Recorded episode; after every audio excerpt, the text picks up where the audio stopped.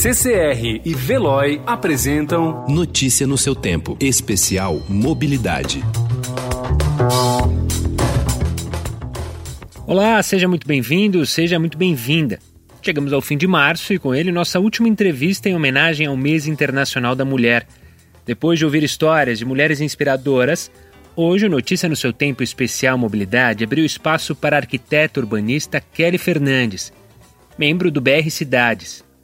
A conversa com a Adriana Semino tratou sobre a relação entre a mulher e a mobilidade urbana, a mulher e a cidade. Todos os dias a cidade em que vivo quer brigar comigo. E no último episódio do Notícia no seu Tempo especial Mobilidade do mês de março, tratamos a relação entre a mulher e a mobilidade urbana as mulheres e as cidades. Quem vai conversar com a gente sobre esse assunto é a Kelly Fernandes, que é arquiteta e urbanista e membro do BR Cidades Núcleo São Paulo. Kelly, muito obrigada por conversar com a gente. Eu que agradeço, Adriana. Kelly, primeiro explica para a gente qual que é o trabalho do BR Cidades. O BR Cidades, ele reúne pessoas no entorno do objetivo de construir uma agenda propositiva para a cidade de São Paulo. Hoje, as cidades elas se tornaram centros importantes de políticos, econômicos e sociais. 85% da população hoje no Brasil mora em cidades. Discuti-las é discutir os rumos do Brasil. Então, o BR nasce dessa intenção e ele reúne pessoas especialistas, estudantes, pessoas interessadas, seja de, em qual área for, para conversar sobre isso, de quais cidades elas querem para o futuro, é, uma cidade que, que dê acesso, a, que forneça acesso a direitos, a oportunidades, que com um modelo de cidade que combata a emergência climática, onde as pessoas possam viver com qualidade de vida e sustentabilidade. Daí o BR ele tem alguns núcleos pelo Brasil, por exemplo, Salvador, em Belo Horizonte, em Brasília, em São Paulo, no Rio de Janeiro, onde tem várias pessoas discutindo agenda local, agendas locais, mas também tem uma discussão sobre uma grande agenda nacional. Nesta cidade falta um lugar. Muito bem, e vocês tratam de muitos temas. Hoje a gente vai se aprofundar um pouquinho mais sobre a questão da mobilidade urbana. São temas que estão interrelacionados, mas a gente vai pegar esse recorte para entender também o papel e como que as cidades têm se preparado para as mulheres. Queria discutir primeiro com você a questão dos deslocamentos das mulheres nas cidades. Eles são bem diferentes dos deslocamentos dos homens, né, Kelly? Sim. É, olhar para a mobilidade é olhar para vários aspectos da nossa vida. Um aspecto importante é o acesso a outros direitos, né? Que a mobilidade acaba sendo uma ponte. Que é, por exemplo, direito ao trabalho, direito à moradia, direito à educação. Porque se eu não conseguir chegar nas coisas, logo eu não tenho um acesso garantido e tenho um direito privado. Olhar para a mobilidade com um olhar que tem cuidado com a questão de gênero é reconhecer que historicamente as mulheres elas têm uma condição de inserção econômica social que ela é diferente da do, das pessoas do gênero masculino. E isso faz com que a dinâmica de mobilidade delas seja diferente. E através de dados e analisando os deslocamentos das mulheres, é possível entender um pouco como essas dinâmicas se dão na vida, no dia a dia. Um estudo recente da Secretaria Municipal de Desenvolvimento Urbano de São Paulo, que usou os dados da pesquisa Origem e Destino do Metrô, que é uma pesquisa que colhe dados no domicílio das pessoas que moram lá para saber como que elas se deslocam, é, revelou que as mulheres, elas, o índice de viagem das mulheres feminino, que é quantas vezes na em um dia a mulher saiu de casa por, por conta de uma motivação, seja ela estudar, trabalhar, etc., aumentou mas ainda é um pouco menor do que o masculino. Mas quando a gente olha para as motivações que fazem as mulheres sair de casa, é muito interessante, porque os homens saem predominantemente para fazer viagens com o motivo trabalho. Já a diversidade dos motivos das mulheres é maior. Então, você acaba tendo mais deslocamentos feitos por mulher para fazer é, viagens, né, que a gente fala, deslocamentos, para resolver assuntos pessoais, para fazer compras, para acessar saúde, para fazer lazer, é, deslocamentos de cuidado e um destaque especial para a educação. As mulheres elas têm feito, feito mais viagens do que os homens com motivo de educação.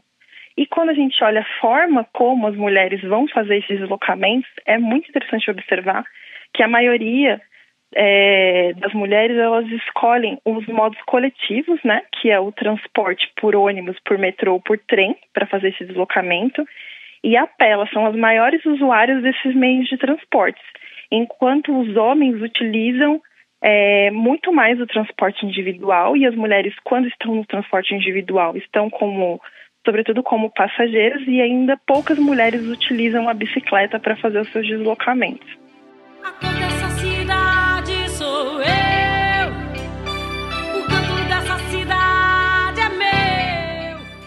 E a partir desses dados, que análise que a gente pode fazer?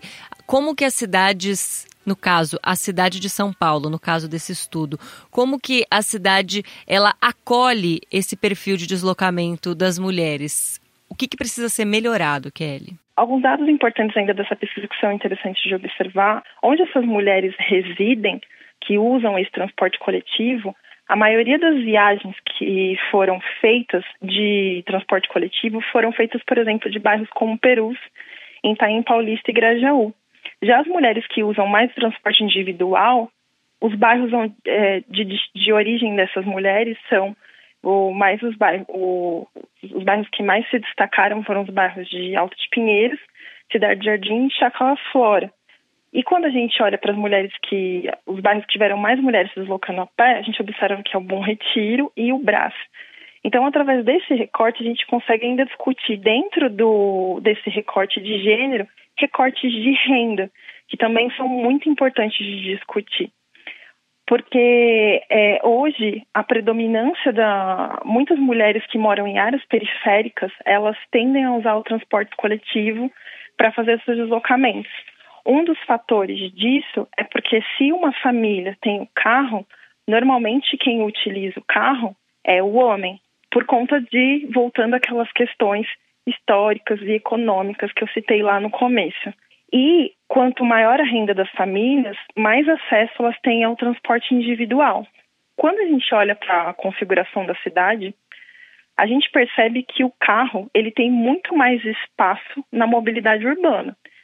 Basta ver uma, basta observar uma questão de proporção entre a largura de uma calçada e a largura do leito viário, ou a largura de uma ciclofaixa, de uma ciclovia e a largura do leito viário, ou mesmo verificar que em muitas vias importantes os ônibus eles ficam presos juntos com os carros no trânsito, mesmo os ônibus sendo uma alternativa muito mais sustentável, porque utiliza menos combustível e ocupa menos espaço, do que os carros.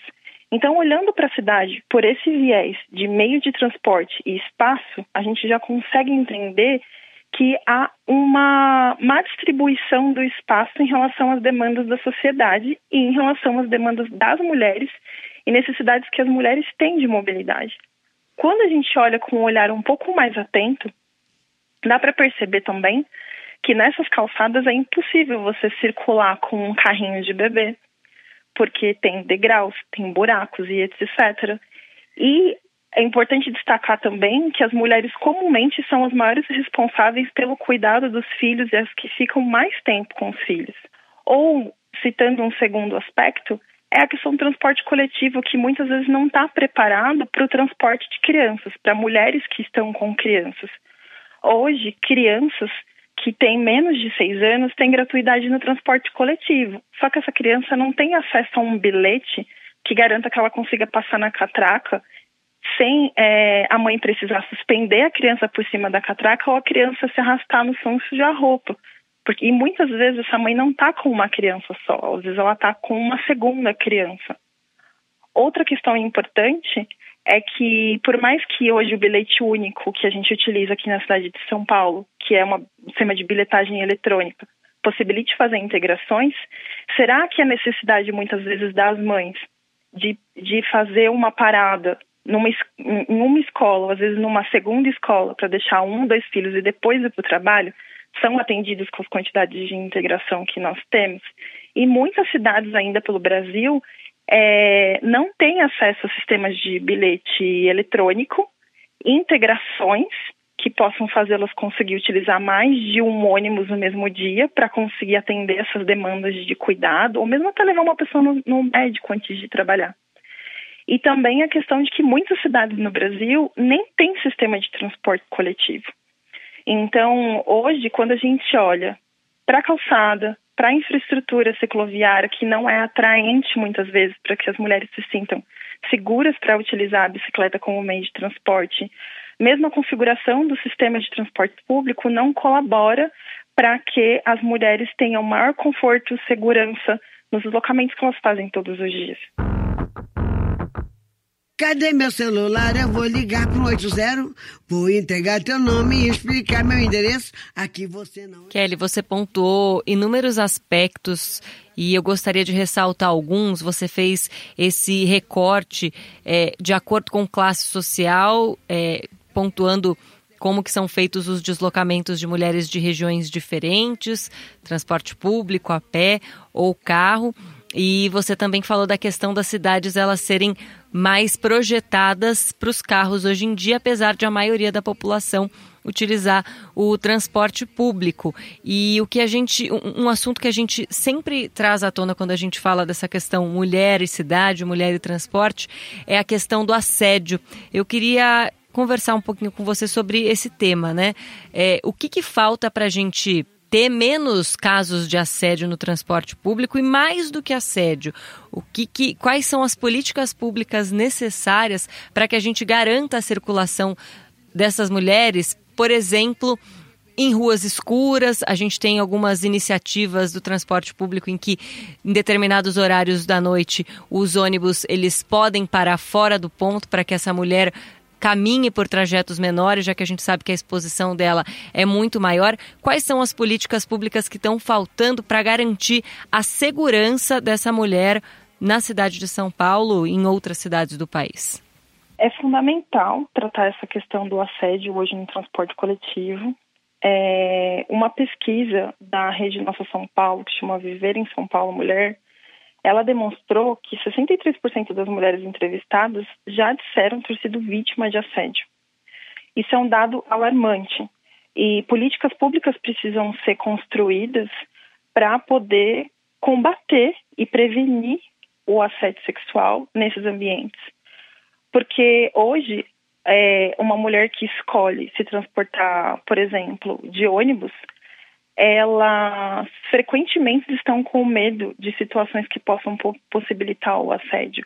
A lotação, normalmente, dos ônibus é sempre temida pelas mulheres que utilizam o transporte coletivo, porque ela pode propiciar o assédio ou a importunação sexual é, dentro desses ambientes. E, além disso, a, a, seja a sensação de estar vulnerável quando se anda numa calçada à noite, ou mesmo mulheres que já sofreram situações de assédio na calçada, andando na rua, sentem medo quando estão pedalando numa ciclovia e de repente passam um trecho que tem um viaduto, essas situações elas expulsam as mulheres das ruas. Isso é quase como se a cidade estivesse dizendo que vocês não são bem-vindas e vocês não estão seguras assim. E quando a gente quer criar uma cidade que ela é boa para todos, que ela é acessível a todos e todas, é, essa realidade precisa ser mudada. Mudar isso requer ações articuladas que tem que incluir mais do que uma secretaria conversando sobre esse tema. É, quando eu estou falando de administração pública, tem que incluir a sociedade civil, tem que incluir todos os setores da sociedade para conseguir construir isso. Algumas iniciativas têm sido feitas pelo país para cons construir formas das mulheres se sentirem mais seguras para reportar o assédio e também para conseguir ter a certeza de que se elas forem abusadas, elas vão conseguir reportar isso em segurança e a pessoa que praticou o abuso vai ser punida. É, algumas algumas iniciativas vão no sentido de disponibilizar canais de WhatsApp, como o Metrô de São Paulo disponibiliza, ou, por exemplo, ações em Fortaleza que, disponibilizam aplicativos onde as mulheres elas podem denunciar no momento que elas estão sofrendo assédio, importunação sexual. É, e nessa situação ainda tem a, o aplicativo ele faz a geolocalização da denúncia e porque é muito importante para a gente construir política pública a gente conseguir ter dados e evidências para construir uma política pública focada para combater a questão de verdade. Então, saber quais são as linhas de transporte onde as situações de assédio são mais frequentes, para conseguir naquele lugar ter agentes e pessoas que vão tanto atender a vítima quanto vão encaminhar os procedimentos corretos para a punição, para a contenção da situação. É, quando outras questões importantes também, como você falou, que às vezes a gente nem que passam despercebidas é a questão da iluminação pública, que parece uma coisa tão básica, mas é muito recorrente que em áreas periféricas, que em áreas desprovidas de infraestrutura de forma geral, que são áreas onde, por exemplo, moram a maioria da população de mulheres negras da cidade de São Paulo, e isso se replica em outras capitais, que quando a gente olha para a questão da mobilidade com uma visão interseccional, além da questão do gênero e da renda, é fundamental a gente olhar para a questão da raça e da, da etnia, porque quando a gente olha para o território com esse viés, a gente vê essas questões é, aflorarem e revelarem as condições de inserção das pessoas e a qualidade do, do sistema de mobilidade vai caindo conforme a gente vai caminhando para os bairros onde tem uma população mais vulnerável, Normalmente são bairros periféricos, são bairros afastados das áreas centrais, onde tem maior oportunidade de emprego e etc. Então, essa mulher que muitas vezes está vindo de uma periferia, de uma capital, trabalhar na área central, ela está mais tempo se sentindo vulnerável, inclusive, nesse sistema de mobilidade que não dá segurança para a mulher.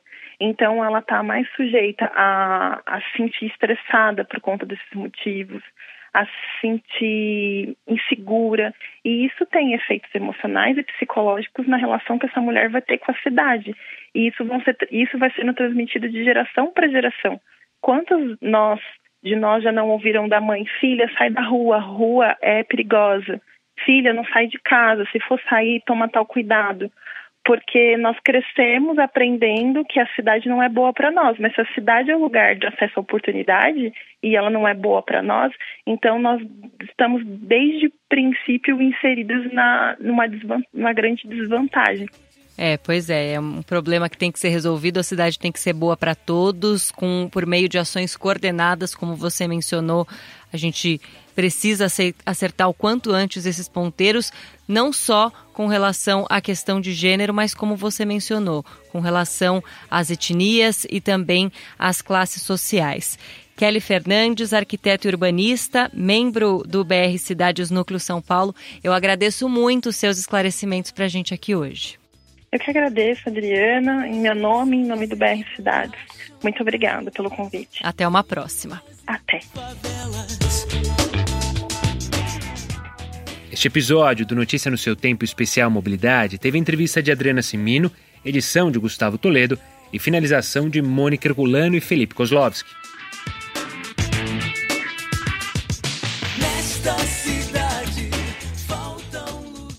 Notícia no seu tempo. Especial Mobilidade. Oferecimento CCR e Veloy.